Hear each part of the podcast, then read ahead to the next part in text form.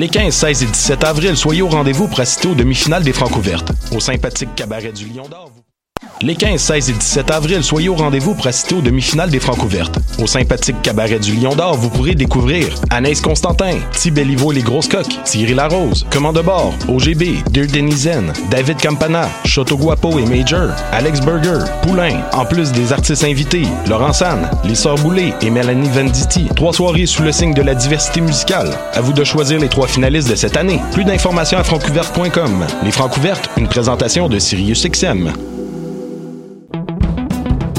Dans le cadre du 35e Festival international de musique actuelle de Victoriaville, qui se tiendra du 16 au 19 mai 2019, Choc.ca est fier de présenter le volet cinéma. Le samedi 18 et le dimanche 19, deux programmes de courts-métrages expérimentaux liés à la musique d'avant-garde seront présentés. La 35e édition du FIMAV, c'est des concerts, installations sonores, arts visuels et bien sûr cinéma. Pour plus d'informations, visitez le fimav.qc.ca. Du 5 au 14 avril, le Festival international de cinéma Vue d'Afrique fête sa 35e édition. Venez célébrer avec nous à Montréal à la Cinémathèque québécoise. 35 ans de cinéma d'Afrique et des Caraïbes. Découverte, partage, émotion. Pendant 10 jours, un programme cinéma, musique et gastronomique vous est offert. Du 5 au 14 avril, le Festival international de cinéma Vue d'Afrique. Pour toute information, visitez levuedafrique.org. Et si la vie, c'était plus que naître et mourir lentement? Si la vie, c'était une œuvre d'art qui transcende le temps, qui transforme les êtres? Et si cette œuvre se trouvait dans une salle près de chez vous? Présenté par Québecor, le festival Vue sur la relève vous invite à découvrir les artistes émergents les plus prometteurs, dont nous, le collectif Grande Surface, du 6 au 18 mai prochain à Montréal. Billets au vuesurlarelève.com. What a Day et c'est Robert Nelson de À la claire ensemble sur les ondes de choc.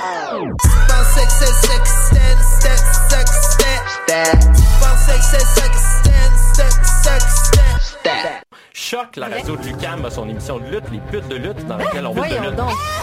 Monkey adopted Vanessa. 150 livres de. It's the Bruiserweight Pete Dunne, and you're listening to Hoop the Loop. You're gonna quit shitting in my toilet. Une émission à la fois euh, ludique et savante qui est vraiment passionnante. It ain't gonna get me in trouble, is it? Cute Deluxe, The Young Bucks, baby. Bonjour à toutes et à tous et bienvenue à cette nouvelle édition de prise de lutte sur les ondes de choc.ca. J'espère que ça va euh, particulièrement bien euh, dans vos euh, journées respectives, mais j'espère aussi que Marjorie va très bien aujourd'hui. Comment ça va Marjorie? Euh, ça va encore fatiguer Comment ça?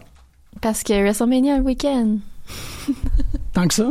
J'ai dormi 12 heures dans la nuit de lundi à mardi. 12? Ouais, non-stop. Je me suis pas réveillée une fois, puis ça m'arrive jamais dans la vie. Oh yeah! Ça, c'est les, encouragements euh, de, de- de- Ouais, j'ai dormi 12 heures, puis après ça, j'ai regardé de la lutte. Ah, OK, pourquoi? Je sais pas, j'ai regardé comme 3 heures de match de Orange Cassidy. C'est ma vie maintenant. OK. euh, pour les euh, auditrices auditeurs, en fait, on ne réagira pas à euh, WrestleMania à l'instant parce que on a autre chose à faire. En fait, on a euh, James Twiggy McGee en studio. Does that, does that work, James? I love it. It's the best thing ever. Euh, pour euh, les gens qui ne seraient pas au courant, ben en fait, on va, on va se transitionner vers l'anglais d'un instant à l'autre. Euh, c'est le septième anniversaire de Battle War ce dimanche au Fofone électrique. Et donc, euh, on, on voulait parler avec, euh, avec James Twiggy McGee de cette longue histoire euh, importante de, euh, de cette fédération-là qu'on on, on se l'est jamais caché. Là. On aime ça euh, beaucoup. Beaucoup. Fait que, hey James, how's it going? I'm doing very well. How are both of you? We're fine. Bon, I'm fine. Yeah, S- you slept. That was weird Yes, because you kept like um, denying that you were tired. You're like, I, I, haven't slept, w- I but I'm wasn't not tired. No, I wasn't tired when I was there. But when I got home, Oh, yeah, it okay. just all happened at once. The crash occurred. yes, It happened. did. oh, it yeah, did. okay, that makes sense. Yeah. Yeah. Okay. So, um, yeah, like like I was saying, we're going to uh, present our. Uh, did I say it? Yeah, I probably did. Yeah, and I Yes, like did. as you were saying it, I felt kind of guilty. Like, oh no, I'm preempting the WrestleMania recap episode of the show. It already exists. It's somewhere. Uh, It does exist. It's done. Yeah, we it's did it in the edited. car oh, it's in the, the- can. It's in the Yes. can. Okay, Yeah, got yeah, it. yeah. I feel in a little less on the way guilty now. no, no, it's it's all done. Was the recap as long as the show?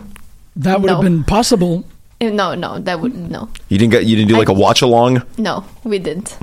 No, I mean, we had to. Uh, I mean, I, I I saw five other shows, so we had to cover Right. a, a bunch of stuff. So yeah, there, the, yeah, it's it's an hour long. Our recap. yeah, Yeah. 55 minutes. A condensed version of the Yes, weekend a it was. very condensed version. Okay, super. and even though I, I started thinking about stuff that was missing, and I, uh, I, I, I have to add stuff. I'm probably going to add stuff during the week, like reactions and stuff like that. And I still have like um, recordings of crowds and stuff like that that you can add We to can the. uh, all use that. It's, This is some hardcore post prod that's about to happen. yes, yeah, yeah. We're So sick. so seven years. Seven years. Uh, that's a quite, that's quite an anniversary. I really enjoy the fact that you do seven years of something. Yeah, it's kind of surprising. Like um, five years felt like a real triumph, and then seven felt like a really big number. Because it's lucky. I don't know. I don't. I don't. I don't think about luck too much. But like once it hits seven, it's like whoa, we're inching in to eight, and then Yeah, I just kind of think about the next 10. year after. Yeah, it's kind of wild. Like if ten years happens, I'm going to be really astounded. I'll Oh. be astounded. it's probably gonna happen though. I hope so. That would be pretty super. Like, yeah, If you get to seven, you, getting You to- might as well go all the way to ten. Yes, exactly. exactly. yeah. Okay. Doesn't seem like that big of a, a challenge to get. Like your next milestone is fifteen. Not Ye- 10. Oh my God! Do- I don't want to talk about fit. To me, like a big milestone, and we've uh, laughed about this for a while. Like since almost day one, or rather, when we started numbering the shows one, two, and three, and such, is once we get to Battle War sixty nine. like you can't not avoid the reality of No, that you that can't. number and i'm you know starting to think like what what are things going to look like at battle war 69 what's the poster going to look like who's going to be the the the poster child for that one and how are we going to work around this just number that is so influential because is what's this one? The December 63 Okay, 63. 63 so, we're getting like there October, Yeah. November. November, I think November. Yeah. Things try to wrap up with like a solid number uh, in December. So like 69, I feel like maybe that's got to be the big show. Okay, you. Yeah. Sexy Eddie will be there. Maybe that's. I feel like that's logical. And Sexy Eddie's on fire right now. He's got like Yes. a, a resurgence. He did his naked moonsault over the did. weekend, and I remember seeing him do that ten years ago at an interspecies wrestling show at Foofs. He was wrestling Giant Tiger in like one of the original Alco brawls. And Giant Tiger ripped uh, Eddie's uh, undies off, and he did the naked moonsault there. So when I saw that, it's like, wow, this is like a vintage move. He's pulling out like the the old hits. This is like a real B side right now. So 69 should be fine in uh, November. 69 should be fine in November. Maybe that's the tagline. 69 feeling fine this November. We're going to start building up feeling to it. Like, you know, when like on Raw, when they're like WrestleMania 100 Yeah. days away, we're going to start building up to Battle War You should have a 69. sign, and then people point to. Oh, that would be great. Yeah, that would be great. But it's only just specific says wrestlers. 69? Like the VIP would point at it. Nah, probably Giant Tiger would point at it. There Yeah. Mm-hmm. are wrestlers like that I think would feel less likely to point at it. Like Benjamin Tull doing it would feel out of place. It but some wrestlers, it's like, here we go. We're on the way to Battle War 69. Yeah. And you can have like a tournament of those type of wrestlers. Yeah, like the real like hot guys Yeah. of Montreal. And then we're going to also release a calendar that night with all of like the the hottest dudes of Battle War.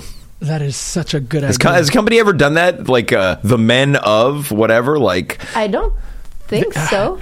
I, I- I'm, I'm, um, there's something I'm fearful of right now is the idea that if we're talking about this in public, it's not going to happen. yeah, or it's going to, and Oh, that through would the be- help of both of you, you just made uh, the Battle War company dozens of dollars. That's all I wanted in life. I mean, I would be happy just with the sign, honestly. I don't need the calendar. I'll try to like kind of nudge the powers that be. Like, can you start working towards a Battle War '69 sign? Get the spray paint out, a couple pieces of plywood, find an artist, and then we'll try to have it up for this Sunday at Foufounes Electriques. And if you, I, I don't know, if it's November, it's not that. It's in between like my two favorite shows of the year. Usually like Halloween and Christmas. Yeah, those two shows are so very that's thematic. be like three solid months. Yeah. Oh, this is great. I'm loving this. We're on like a real creative spree here. Uh, I'm I'm down. I'm ready. I don't even want to talk about Battle War 63 anymore. I just want to start fantasy booking Battle War 69. Well, at the same time, Celine Dion is going to be in town during. That Is she? Well, she's there. Yeah. Maybe we can fall. get Celine to do the anthem. There you go. That'd be good. I think that'd be great. Look, we're on the way. The road to 69 Celine- begins now. Celine Dion at faux. Well, I'm sure Why it not? happened. It happened at least once. I'm sure. Probably. Yeah, she can't. She can't. Une Everybody's jeune got a Céline. foof story. Yeah. Oh, thank you for yeah. Um, my last foof story is kind of scary. Um, it involves a naked wrestler. Yes. Um, how did it start off? Battle War. How did it start off? Well, I think we have to go when when do we start? 2012. So I would say everything launched in April 2012, and prior to that, the Montreal scene was kind of quiet. There wasn't really a whole lot going on. Um, IWS uh, was gone at that time. A lot of the other smaller companies that had been um, fairly known had either stopped doing shows or they had kind of lost a lot of steam. And most of the Montreal competitors and talent who were doing things were doing it elsewhere. So a bunch of people were at C4 in Ottawa. A bunch of people were doing interspecies wrestling who had done some stuff in Montreal too, but their shows were less frequent. And there had just been a conversation a bunch amongst uh, a bunch of people like, wouldn't it be fun to get something started in Montreal again? And that's kind of how Battle War started. So it's like the inner workings began, I would say, January 2012. And then the idea of foofs came to play, uh, or rather came to be, because as mentioned, uh, interspecies used to do shows there, but like I said, it was so infrequent that it was more kind of like pop up shows. So this idea of doing shows at foofs um, was super appealing, and then that's kind of just how things started. It was a very very fast process, and the original idea was just one show just one show Really? and see what happens. And that's it. So the first show went off really without a hitch. And I remember, like, in the days leading up to the show, I'll never forget. Thomas Dubois posted on Facebook. He just like shared the event, like this Sunday at Foofs. And there was someone who used to be like, uh, I, I would say, mildly relevant in the Quebec independent scene who had commented, have fun wrestling in front of like 12 people at Foofs. And I was like, okay, that's awesome because we're definitely going to get more than 12. So no matter what happens, this person will have to eat crow a little bit. And that first show, Foofs was packed. And everyone was like, how did this happen? No one knew how it happened. And I think looking back now, there was just an appetite for a wrestling show in Montreal that felt like it mattered a little bit. Mm. And that's not to say that other shows at the time weren't mattering, but it was like, hey, there's something going on here and this feels exciting. We should check this out. And a couple days after, probably 24 to 48 days, 48 hours after, there was like a little meeting of like, okay, we should do another one. Really? And that's kind of how it happened. Wow. Yeah. And did the second one ap- happen like the following month? Uh, initially, it was alternating months. So the first show was in April, and then the second show was June, and then we jumped to we did an outdoor show in August with help from Foofs. That was like a free outdoor show. So it was alternating months. So there has been kind of a snowball effect over the past seven years, where the number of shows have increased, and now it's about I would say 10, 10 shows a year, just because some months just aren't accommodating to wrestling in the city, especially in the city that we're in, Montreal. Like the months from like late May to like August, people want to be outside mm-hmm. doing things, whether it's just for laughs or the Jazz Fest or Grand Prix. There's so many things that I think work against wrestling, but like weirdly enough, sometimes the best months in Battle War tend to be like what you would imagine the worst months are. So like July. It's kind of been tradition to do the show on the last night of Just for Laughs, so the Sunday of Just for Laughs, and then it's always the biggest crowd. And then December, you'd think the holidays, not a great time. It's always the biggest mm-hmm. crowd. And I think right now the audience is kind of conditioned to know, like, oh yeah, these are like kind of the fun months at Battle War. So that's kind of just how things have evolved. Wow. I'm I'm surprised. I don't know. I kind of felt like there was a. I'm always interested on how Battle War is seems like a, a, a different space. Yeah. It seems like although the scene is not the same as what you've described when Battle War started seven years ago, everything has really really changed. But there's always like Battle War is something else.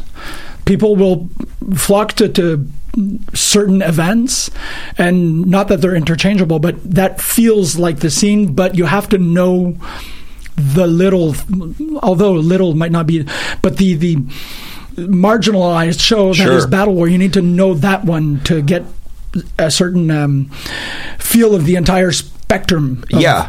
Like I had that with uh, Earthbound also. You know, Mhm. when Earthbound was Yep. active, I was like, you really need to see this. It's kind of its own thing. Yeah. And that's kind of what I like about what we do is that, of course, we're part of the independent scene. It would be really, really uh, facetious, or I don't, I, you know, I hesitate to say like, uh, hipsterish. That's like a lack of a better term because I like hipsters. Um, to like behave as if we are away from Apart, that. We yeah. aren't. But I also think that we have like a large core of audience who I suspect doesn't really watch wrestling. Yeah. No. Or they're not in tune with wrestling. I think they just some of them anyways, a pocket or a niche, no matter how big it is, they just kind of know Battle War. Or sometimes I suspect that they just know it as the wrestling on Sunday night at Foofs. Yeah. And I'm totally good with that.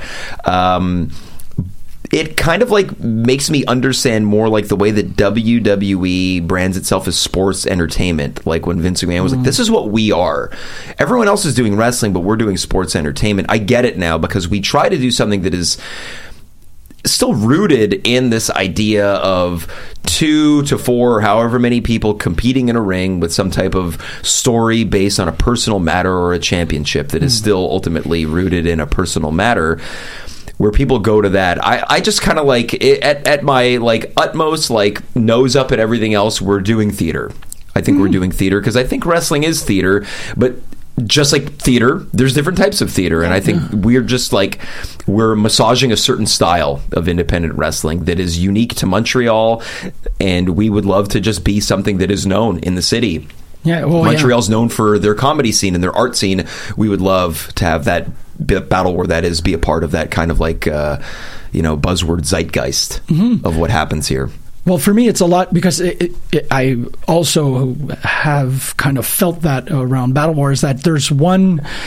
There are three sides of the ring because one of them is blocked by by the uh, by the stage, but there's one side of the ring that are the hardcore. They've been in the wrestling. Um, they've been in the wrestling crowd for 20 plus years. Yeah. There's the like in right in front. There are like for me, I've always categorized them as the improv scene. Yeah. And there's in front of the scene that are this is pretty much where we sit in between. Yeah, Like I in- totally. That's where like that's like the border, and we're super cognizant of that. Oh, really? Oh, totally, totally. Like there's that one section, like right beside the staircase, where for the longest time, no one on that side was making noise or anything, and it would always just kind of be empty-ish. And over the past year, it's like, hey, this side's getting really good now. Like they're getting fired up. Uh, and then there's like kind of that section that you both sit in. That yeah, and that border is really interesting. Like right in front of like the uh, the Cascrut, Gilles Cascrut, where it's like, yeah, this feels like like the wrestling crowd and people who have maybe like have been brought by friends. Like, yeah, mm-hmm. what's going on? What is the show? And then there's that other side that we like often call like the party side. Like they're just like, yeah, good time wrestling. what is it? Who cares? I'm here and I'm gonna get a beer and get rowdy. But they have signs. Yes. That side has signs. I'm Yeah. I'm very jealous of that side now. I think you got to bring a sign. just join them. You have to start it, yeah, or you can defect. I can't. over to that. I- like, she'll be angry. Well, Maybe no, no, we just- angry. no, you won't be angry. Why would I be angry at you bringing a sign? No, defecting. Defecting. Ah, defecting. Oh, We just need maybe like a big blend. All Yeah. the sides need to exist in this like harmonious kind of. uh because it is harmonious. I think so. I hope so. It is I very hope so. much so. Maybe the maybe the uh, craft services, Yeah.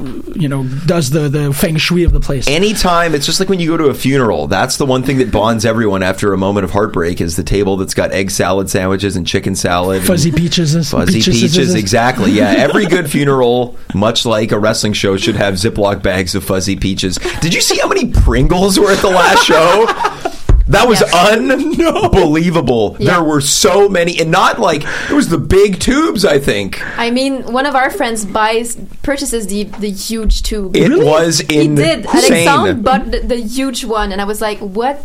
What's happening right now?" Yeah, it was insane. it, before the show, I remember looking at it like, "What is happening? Are we the is Battle War the Pringles wrestling now?" It's like, are people coming here like, "Yeah, this company they got Pringles at their show," and I'm fine with that. I like Pringles. And there was there was um Uno wrestled against Tama. There was a, a chips. Yeah, there was like I remember. Uh, Doritos? It was like cheesies or Cheetos or Oh, something. Cheetos. I remember like uh, one of the referees because we were going on next. Uh, like, I had to I had to beat up uh, Denny Fichot and uh, Sunny Soleil. We'll get to that later. I might get mad talking about it. Uh, but I remember like someone said, "Hey, just a heads up." There's some Cheetos in the ring, and I remember thinking like, "This is how we know we're in like a real like we're concerned about the well-being of professional wrestlers." And someone's like, "Hey, just like so you know, watch out. There's Cheeto dust in the ring. I wouldn't want you to accidentally snort that while you're on the ground." And I was like, "This is like we've got you know not only is the audience harmonious, the backstage is too, where everyone's giving each other heads up about like crushed up chips." That feels very, really safe. Yeah, it does. Yeah, it felt like yeah. I was like, okay, I guess you know, Battle War is a safe space, both upstairs and downstairs, and in the ring. Stay safe. There are chips out there, everyone. Yeah, yeah. Uh, Watch how, out. how many stories can you tell us? Is there like what proportionally? Like, Propo- like, what do you want to know? What do you want to know? Is there anything some of your like highlights from the past seven years? highlights? Um, I would say. Like there's like a lot of like really classic ones that aren't going to be like the coolest. Like uh, El Generico's last night, I think was like a like a, the first like one of the first moments.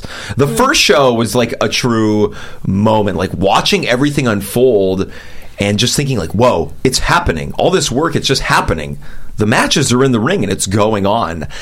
Uh, that was like a big one. Generico leaving uh, was uh, a big one. I would say like there's been a lot of title changes that have it felt like super important. Um, like Dirty Bucks becoming the first champion. and, Like this feels important. That moment when. Uh, Surfer Mitch just randomly Yeah. won the title. Yeah. Is like was- this is this feels like great. a moment. Uh, anytime Big Magic won the title, felt like the thing about Big Magic is he just looks like the Battle War champion. Like I feel like he could have just Yeah. had the championship for years and years and years, and I just have this feeling like people would have been like, "Yeah, it's almost his character was being." The champion, I agree. Um, Yeah. and he just put so much effort into his work, and I really look back on it and it's like, yeah, you know what? Big Magic was like the first Battle War guy. I think Bucks Oh. in that sense too, but I, I really don't want. And I don't. We're not taking credit for that sort of thing. But mm-hmm. someone, when I say Battle War guy, I mean like someone who epitomized. They really. Mm-hmm. They carried the flag of Yeah. what it meant to be like. Oh yeah, this is like this person represents Battle War, and they're in sync with Yeah. the mood of the place. Like, Exactly. yeah, yeah. Mhm. And if you like look at like those early years, it's like kind of like a dingy, grimy kind of Fight Club esque style um, show. But like Big Magic was a character that started in Battle War. So like at first it was him and uh, Jagged doing 3.0. They split away, and that character started in Battle War and evolved so so much to like the Big Magic security. Like that started at Battle War, and that was a cool thing of seeing things that started there that went to other companies and seeing like, oh yeah, this Big Magic guy, he's a singles singles person. Thomas Dubois, okay, he's a singles person. So things like that. Um, I would say like just watching the the the maturation and the maturity of like certain like talent. And just like watching stories unfold like those moments like uh even though I hated it like when Stacy Thibault there was like that one moment where she where I told her like you know what? If you think you've got what it takes you have to be in the battle royal. I don't think you're going to throw anyone out of the ring. And then she threw me out of the ring. The audience exploding like Yeah. all that happened was someone threw me out of the ring. That was a cool moment. Um, even though I hated it, Yeah. it was a cool moment. Um, there's been like a lot of those like how can I put this into words? Like very little moments that for me is like, whoa, this is so cool. There's like all those big moments like Generico's final night, Kevin's final night, little things like that. Big Magic's uh, final night for me knowing that it was, but no one else knowing that it was. So that was like, uh, it's like, oh man, like I kind of think it's real cool that he just kind of faded away. And I think that now in the kind of like when anyone gets signed, they go on the farewell tour. Yeah. And I, Oh, yeah. as much as I would have loved having that big moment, and we tried, uh, I think there's something kind of like there's something kind of like an old an old gun from the West, just kind of like because he lost the title in uh, to to Tama a year ago, yeah. the March show, and then he hosted. And I just think it's such an interesting way to go away. Is just like slowly just fade away. Like this isn't going to sound cool, but kind of like a grocery bag in the wind. and I remember hearing you guys chat about it on the show, like he didn't do a thing. Uh-huh. Yeah. And I just kind of think that it's kind of cool that like to be able to be like, nope, that's it. I'm out of here. It's kind of neat. There's been a lot of like little moments like that that have really kind of like only now when I think about it because we're so focused on what's next, what's Yeah. next, what's Yeah. next, and it's super cliche to like, yeah, you know, you got to remember the good times, but only in you thinking. don't. about- You don't take the time to look back. Really. yeah, totally. Like there are times when we all kind of get together, like, oh yeah, you know, like another great thing was like that giant tiger barbecue Oh, thief. Like my that God. was so good. That was so incredible. Like to have this. It started with Giant Tiger, like, hey, someone stole my barbecue, Mm-hmm. and then it becomes this emotional roller coaster. and to be able to get people to care about a guy whose barbecue was stolen in this deep manner was like, there are like storylines that, yeah, there are storylines that we do that will go a year. Some of them are funny and some of them are super passionate. The fact that we can sustain audiences' attention in a very low attention span world that we're in right now, mm-hmm. and I, I, I really believe that our audience likes that. Like next show, because it never feels like our audience, for the most part, forgets. If I come out, everyone remembers that they don't like me. Mm-hmm. I don't understand why they don't, but I, I suspect that it's a you know, it's kind of like when you're mad at your dad. Anyways, um, the fact that people remember is a really that's probably the coolest thing. If I had to like pick one thing now that people remember and they care, the audiences care. It's cool. but there's there isn't like there are there are storylines, but there are not enough storylines to jumble them together. Yeah. So everything is very clear when you end. There's like three, four storylines, and the rest is logical progression. Yes. Yeah. The the the, the Flying Francises aren't really in a storyline, but Yeah. they're progressing every single show. Like they started doing the bonus matches. I don't I think the remember. Francises get enough credit in the in the scene here as they deserve because they've gotten so entertaining. Yes. Like Yeah. that they found their voice. Absolutely. Like they'd come out and they'd clap, and that's super. And then like once they became these like obnoxious little teenagers and they've got that theme song like that feels like the epitome of mid 2000s Yeah. rock music. Uh, it's just like yeah they found it and that's so rad to see. And that's kind of the cool thing is like when people like walk out unless you're new i think the audience goes oh yeah the francises oh yeah frankie the mobster oh yeah mathieu saint jacques Oh like yeah, just Denis Fichot. Denny Fichot, yeah, the one and only. Um, the fact that people can identify, like I remember, like I said, as much as I hated it last show, I thought we had found these like they're undefeated. People don't give Denny Fichot and, and Steve Ferguson the credit they deserve. But as I was talking on the mic, I heard people saying it. Ferguson, Fichot, they remembered, and that's a cool thing. The Battle War crowd is uh, special.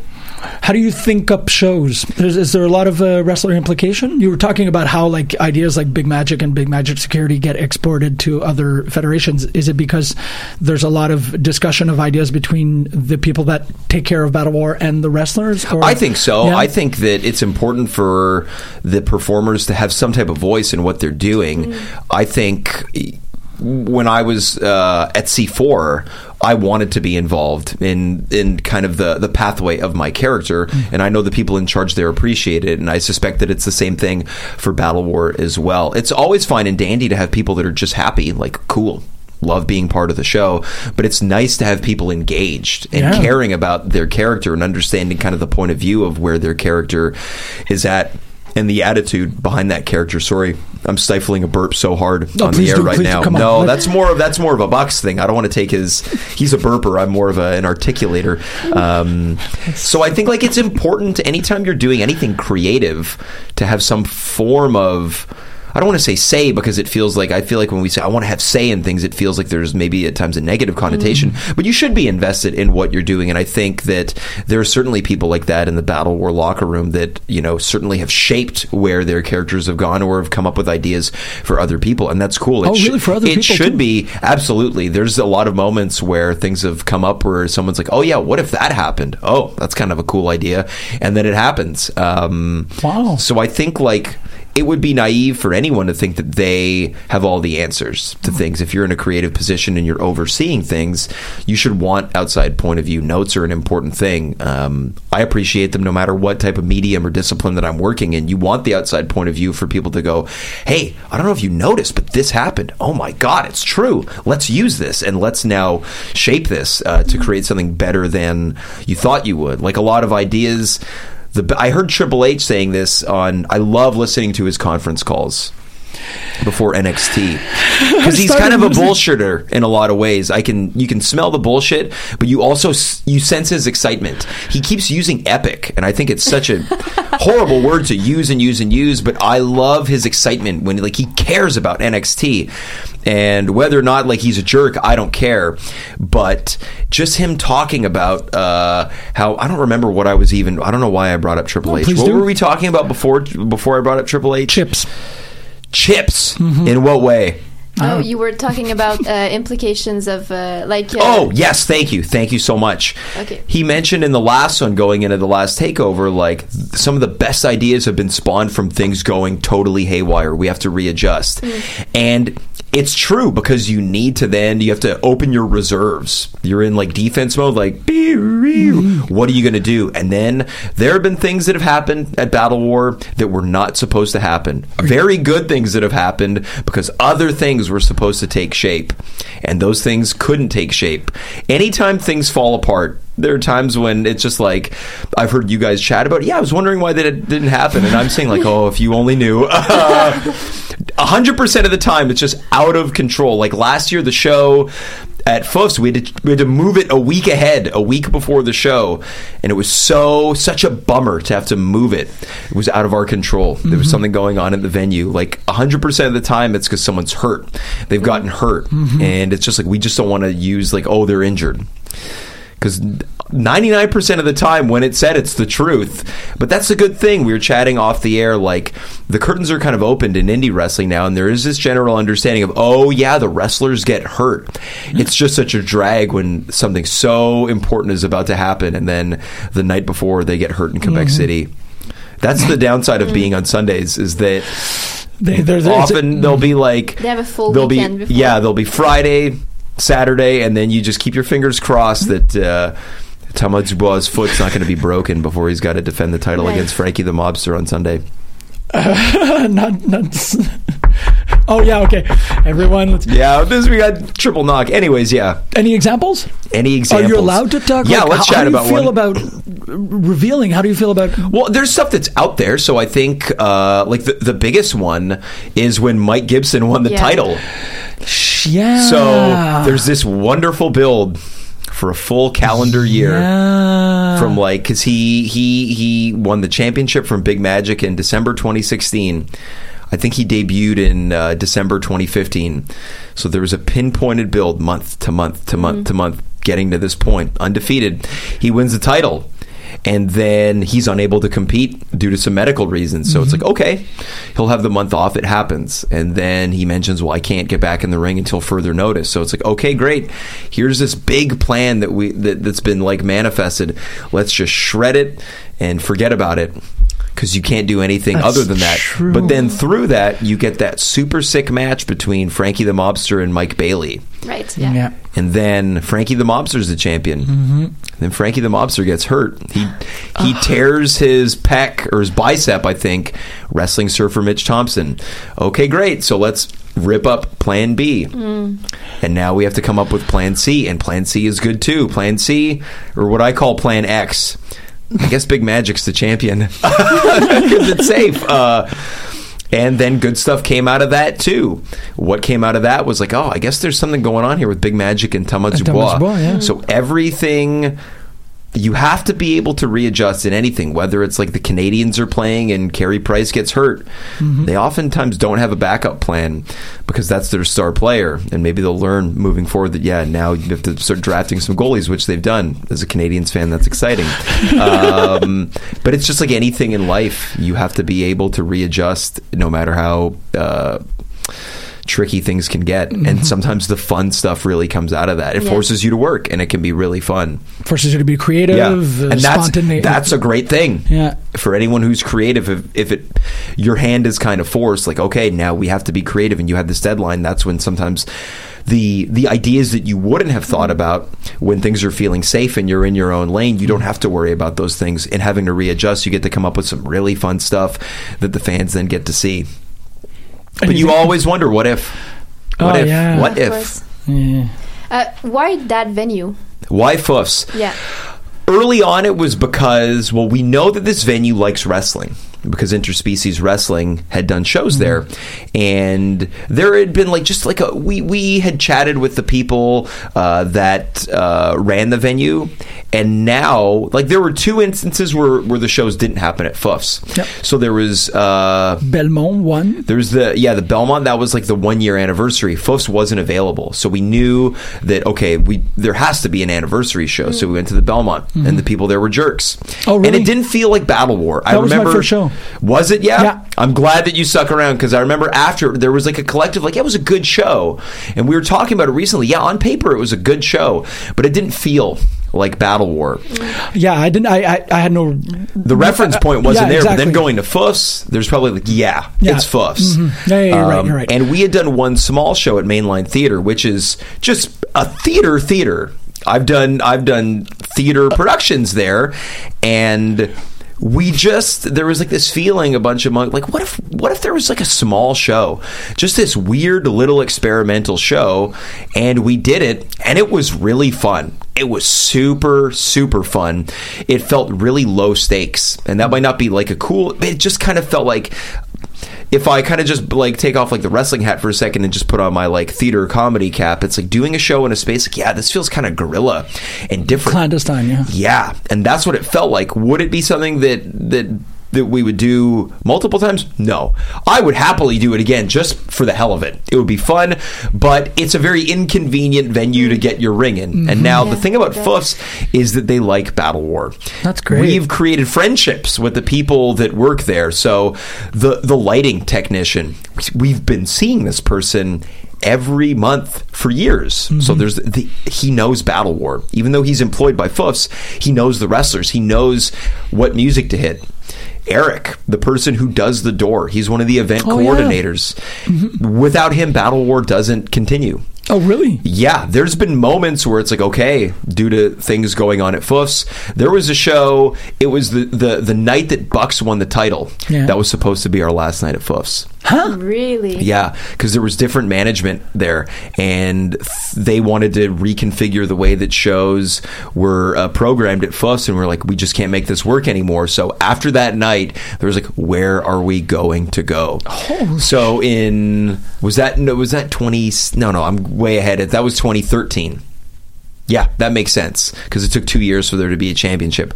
So December 2013, the night Bucks won.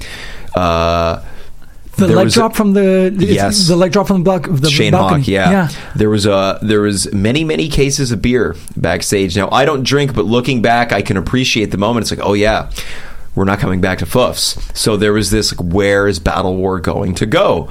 Um, and then things changed at Foofs in that one month. So in January, they saw how well the house was, and they saw how well the bar numbers were. Go- It was very lucky for us because December is a good good month. It was a so good month. What's Oh, good for us is good for Foofs. So the person who was kind of responsible for it, subtly kind of like, yeah, you know, this isn't going to work. They came back to Battle War like, hey, we want we want you back. So that's kind of yeah. yeah. So there was a moment when it's like, oh yeah, we have to leave, and then it never had to happen. And then there was another shift in management. The old management came back, and that's the management that we like, and the management's still there. So why Foofs? It just feels right. It feels like home. For us, there's no desire to go anywhere else. I think it's at a point now where, like, if we look back to what I just mentioned, oh yeah, we we have to do the anniversary show somewhere else because Foofs is unavailable. Now just be like, okay, we're taking the month off mm-hmm. because mm-hmm. I don't I don't want to do those shows anywhere else. It Yeah. that's that's home. No, there's And history that's now. Super cheesy. I know it's cheesy. It sounds cheesy, but in saying it, I understand why people say it because without without Foofs, there is no Battle War, and I don't. It would be really hard to put that show on somewhere else and have the same Mm-hmm. feeling. Yeah. It wouldn't. I don't. I don't know where it would happen. No, I don't know. I'd almost be inclined to think like if Foofs closed down and just be like, well, maybe we just stop because I don't know. Like it wouldn't feel the same. Um, yeah, It wouldn't be the same show. yeah, I don't. I don't don't know. I don't like. There might be some other bar lurking in the city somewhere that I don't know. Like Yeah. one thing that like I've never been to one, but just seeing like the pictures and video of like LDDC, it's like that show has to happen there. It looks like Mm-hmm. it needs to happen there. Um, it's one thing to like we'll just find another bar. I don't know if that exists because it's Foofs isn't just a bar; it's a Yeah. place where this show happens. So Yeah. yeah, Yeah. there's a there's a story that's never been told. Yeah, That- the, the battle war almost left Foofs. Yeah. What co- again? What if? What if? Yeah. Wow. Are there? Have you ever been uh, presented ideas that you couldn't do? Like storyline? Anything? I remember um, there was talk of.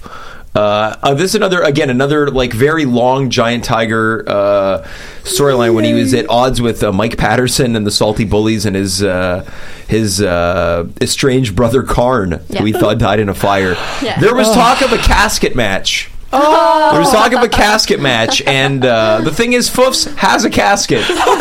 and inside, like the bowels of Foofs, there's a basement where there is just kind of a, uh, it's like a, a very well organized hoarder zone. and I, we went there one night on like a Wednesday. Eric, who takes the tickets, uh, he's like, okay, well, here's the casket. And this thing is a casket. So when you see WWE, it's like, oh yeah, there's a casket. They roll it out. You don't think about it. But it's the WWE. It's a Hollywood production, so they Yeah. can make things happen just mm-hmm. like that. So we are looking at this casket, and this thing is so heavy. Yeah. And Oh, we were, and, but just the configuration of Foofs, you can't really. To see the casket, it needs to be elevated, but there's the short ring. You can't roll anyone in. And then the thought was like, well, who's going to carry this thing? It's not on wheels. So a casket match is something that was talked about that was just like this can't happen. There's been plenty of things where like there's just been uh, like match ideas where like the people weren't available Okay, yeah. and things Yeah, like that. so like there was that there was like battle war 6 where i was supposed to wrestle chuck taylor. He couldn't be there. But then like randomly steve corino was in town. So What? we booked steve corino. And I wrestled Steve Corino, and I remember thinking like there has to be someone better to wrestle Steve Corino, and then the idea was I'm not going to announce Steve Corino; it's going to be a surprise. So Battle War four, that makes sense. October 2012, the show opens up with me wrestling Steve Corino, and uh, before the match, Steve Corino. Steve Corino won. So I'm just going to open up the curtain and Steve Corino's like, Are you sure you don't want to win? And I was like, Look, Steve, I don't need to beat you. I'm happy. You're Steve Corino. I'm happy to lose to Steve Corino. You're not going to be here next month. I will, and the fans aren't going to care that I lost to Steve Corino. This is back when the fans loved me a lot. um, so there are mo- like just going back to what we chatted about earlier. There are moments that spawned from accidents that couldn't happen. There, I'm sure if like we were to really think about it, I was like, oh yeah, there was this and this and this. Um, but most of the time, the idea is that like there's been a lot of really dumb ideas. Like we we have to think about the fact that Giant Tiger wrestled Urban Miles in a loser or no, how can I a winner gets to fart in the face of the losers match. Now the original idea was it was supposed to be a kiss my ass match. and it didn't happen. I won't get into it. Um, What? You, there was some some participants weren't willing, which is fair. Which Yeah, is fair. absolutely. Fair, yeah. I would probably do it. I don't. I wouldn't want to, but I would. but they were Uh, okay with farting in the face. Yeah. Okay. Yeah. I- so that's- that's a different- So that was like a match where it was like, okay, the, the the kiss my ass match isn't going to work. What's the second best option? yeah, winner gets the fart in the loser's face because it's very giant tiger. At that point, giant tiger, Was- yeah. very on brand. He's a little moody these days. I don't know why. Um, but yeah, there's been a lot of like ideas where it's like, is this going too far? There's things happening in the shows right now where it's like Is this funny to anyone? Oh, it is. It is. Thank You're you. bringing back a lot of great memories. Yeah. honestly, like it's there's we've talked we talk a lot about this on the show that there's a wrestling memory where Yeah. you kind of reboot. Although Battle War, we have like the, the great parts and moments, but sometimes some things slip between the cracks. Yeah. I'm really happy that you remind me that that happened. Well, I'm I like I enjoy that we're able to splice comedy into the shows. Mm-hmm. And Yeah, because comedy doesn't work as well like Yeah. anywhere else. I just feel. kind of comedy and wrestling kind of reached its like zenith in the in the mid 2000s like i don't think beef wellington gets enough credit for like the comedy work that he did like comedy wrestling is really coming back now Yeah. Yeah. like uh, you were mentioning Orange Cassidy off air, but I remember seeing like Beef do stuff kind of like that many years ago. So it's kind of like you look at things now, like oh, comedy wrestling's coming back. I I don't like love comedy matches. I like moments of comedy Yeah. in matches. Yeah. I love like the splicing of it, and that's a great thing about wrestling is that they're very taste. But I love kind of little moments of reprise in a show. So there are those moments where The the, the Christmas gift match. yes, That's- that can be super intense, but then like last year I was unfortunately the loser of that that match, but Yes. I also hit my daughter in the face with a Christmas gift, which That's- was horrible yeah. for my family. That's wrong. But I can I can as much as I don't want to recognize that the audience found that funny. Yeah. Now things They're that cruel. yeah yeah they are cruel. Thank you. Um, moments like when the salty bullies come out. To me, that's like. I find that funny. I find the salt the salty bullies are my. I remember doing an interview with an Ottawa radio show, and the person interviewing me clearly had no concept of the product. So this person was asking me, "Well, who's who's coming up that's really making waves?" And I was like, "The salty bullies are a team that people are going to be talking about." Now that is true, but it only gets Yeah. spoken about on this show and at Battle War. Um, but I like those moments where we get to take a break from the intensity Yeah. because the salty bullies journey is to them pure. That is pure. They're having a hard time retiring. I'm sure they'll try it again on Sunday. I don't know. Maybe they've had enough. But uh, things like that, I like that we're able to give a bit of a variety show. Yeah. Yeah. I think that that's what makes a good wrestling show. You don't want to be to see like seven times like the same match over and over again. And that's hard. It's really hard. Like, because you need the roster and you need the talent to pull that up. Yeah. Like at WrestleMania, like I, I think people were bummed out that they didn't get to watch Samoa Joe and Rey Mysterio have like a really great match.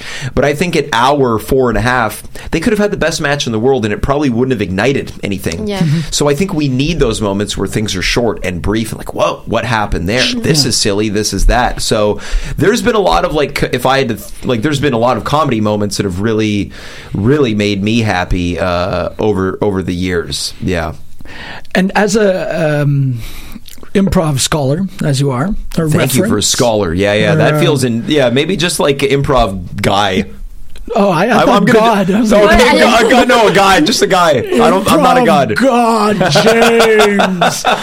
wow, these images. Just a guy, just an improv guy. Yeah, I know a little bit. well, just yeah, Yeah, just a pinch. Uh, there's uh, is Battle War like is improv going towards Battle War? Is Battle War going towards improv? I think that there's like being in both worlds. There is. Uh, I notice a lot of like similarities from both both worlds. Being in a green room before a comedy show versus being in a locker room before a wrestling show. I think the thing that lends itself to both being really good, and this is going to be the cheesiest thing I say, is people being kind to each other and people being cool with each other. Because when like a locker room is in a good mood hmm. and people like each other, and again, I'll use another buzzword when things aren't toxic, everything is so easy and fun. Backstage at Battle War, we laugh a lot. Oh, a yeah. lot, a lot, a lot. There's a lot of jokes and it's playful. Same thing when I'm doing comedy. If the vibes are good backstage, we know that that type of energy will mm-hmm. transfer to a stage. I think just like things will transfer to a wrestling ring. In terms of like the performances, I have I have the luxury of being able to blend both worlds. So mm-hmm. You know, when I get in the ring and talk, I might have some things that I want to say, but most of the time I just really try to embrace what the audience mm-hmm. is doing or what my what my at times opponent is doing. And I think that when you're comfortable performing, you're open to more like, oh, this is happening. Let's embrace this. When you're really comfortable in any type of mm-hmm. thing that you do, and I comfort is a huge thing for me in in the world of performance. But I think like I try to equate like anything that you do as a performance is kind of like I think dating. When you're really comfortable, you're not worrying about like, oh, am I saying the wrong thing? Am I acting weird? Am I awkward? Because you're comfortable. Mm-hmm. There's a good conversation going, and I think in in the same token, when you're coming on too strong on a date, someone's gonna be like, "Whoa, I can't handle this. This is too intense." I think audiences can see if someone's doing comedy and they're like, "Hey, everyone, how's it going?" You're kind of like, "Ugh, I can't handle this. It's too much." And I think the same thing for wrestling. If someone like walks out and they're like mean mugging, like, Ugh, and they're like trying to be intense, but they have my body, the audience is gonna go, "Well, I appreciate the effort, but I don't, I don't feel that this is true." So I've actually got in an improv class that I teach now. There's a wrestling trainee. He's at the IWS school, and he was asking me yesterday how how can you get better at promos? And I told him you have to just be bad at them for a while because you don't know your voice right now. It takes time. You're going to find it for a bit, and then that's going to change. For the longest time, I felt at the at ease having my air guitar and my Bon Jovi, and the audience liked it. But then at a certain moment, you want to challenge yourself. I still do that now, but it is very different. Um, when I was working for C4, that character is so different from the Battle War one. They're both very fun to play, but I felt comfortable playing both. So it's about finding your voice on this journey. Not to get too like uh, hoity-toity artistic, but I think it just like to answer your question. I think there is a blending of worlds without because there's plenty of people who you know who uh, have done some comedy with me who have found their way into the world of of Battle War. It isn't the same crossover. There aren't people except for like Sammy Yeah. Who's like super sick at improv. He's Yeah, like he's an really an anomaly. uh, there's no one that is transferred over, but I think that there is, without the wrestlers knowing it, the people that are most comfortable are able to implement. I think some very like simplistic, fundamental improv ideology into the wrestling that can like I think feed each other really well. Yeah. Well, that's the thing is that although it's not highlighted and it doesn't, it, it it's not abused. Yeah. In the show, you feel it. In a battle war show, you feel that there are uh, different. Like people that are more theater, people that are more improv, people are more um, physicality and wrestling. Yeah. You, you, you, it's not presented Yeah. as, but you absolutely feel it. like I mentioned earlier, I think about it like it's it's theater because I don't know what else you could categorize it as. It's not a sport. Um, there's It's an understanding of what is about to occur, just like if you were go to go to the Centaur Theater to watch a production of Othello. You understand that they have an understanding.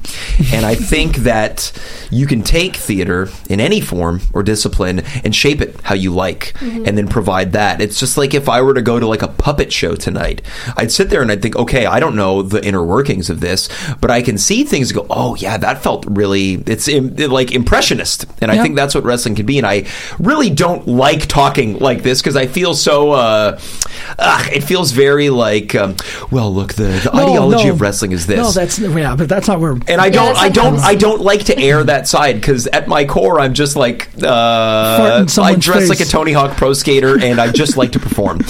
But I think like if we can have an understanding of what we're doing, you're going to find a lot of fun discoveries. Like the the number one ideology of improv is agreeing to the truth of what's happening. Mm-hmm. Someone says, "Ah, here we are. We're at the beach. It's a sunny day." If you're opposite that person, understanding, "Oh, that's true." And then I think you can apply that to wrestling Oh, in the good. same token.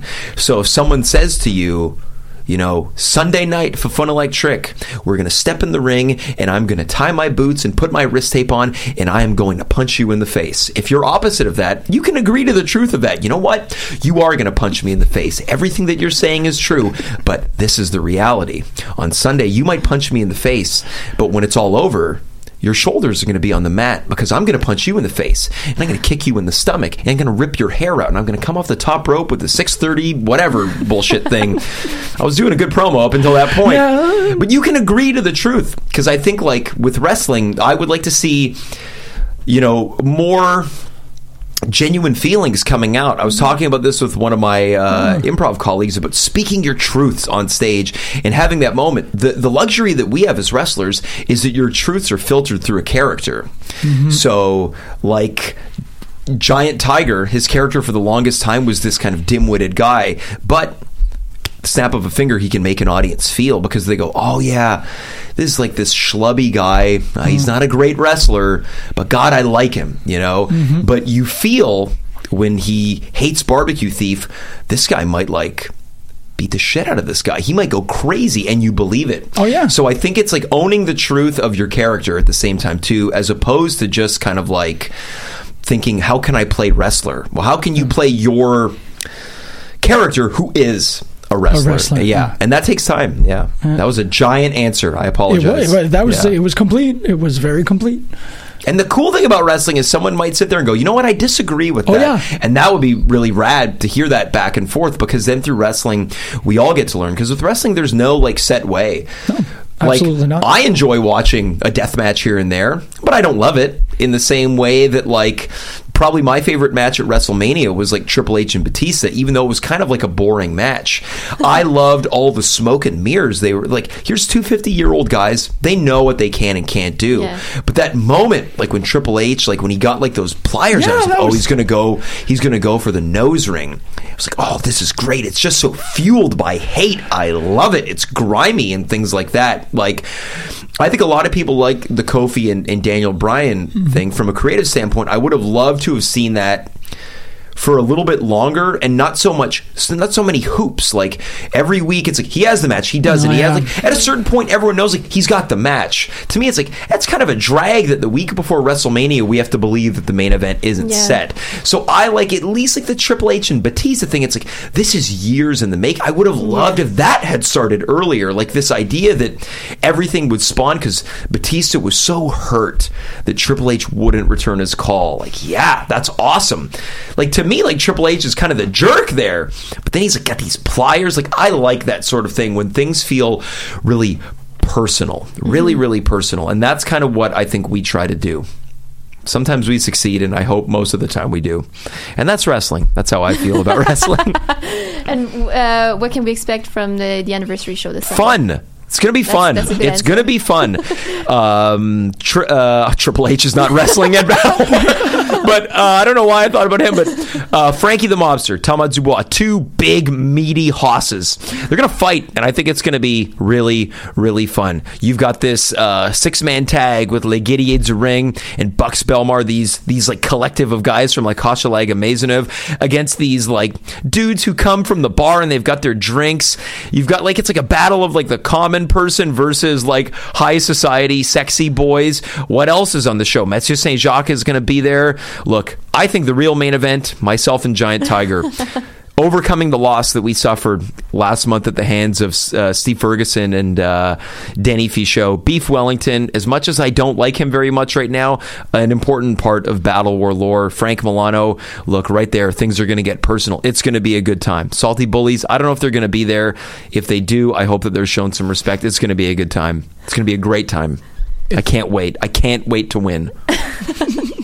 We can't wait to see you win. Yeah. Thank you I appreciate much. that. And I just want to thank both of you for always like supporting the Of Battle. War product and being so kind and helping spread the word. You are both part of Battle War lore as far as I'm concerned. And I'm not just saying that. I was going to say it off the air, but I was like, you know what? Let's just get it out there. I appreciate it. I appreciate We it. appreciate you. We'll see you on Sunday. Yes. Okay, thank you very much. You're welcome. We'll, we're going to listen to Kokoroko. Uh, Cool. it's song Adwa. See you Sunday.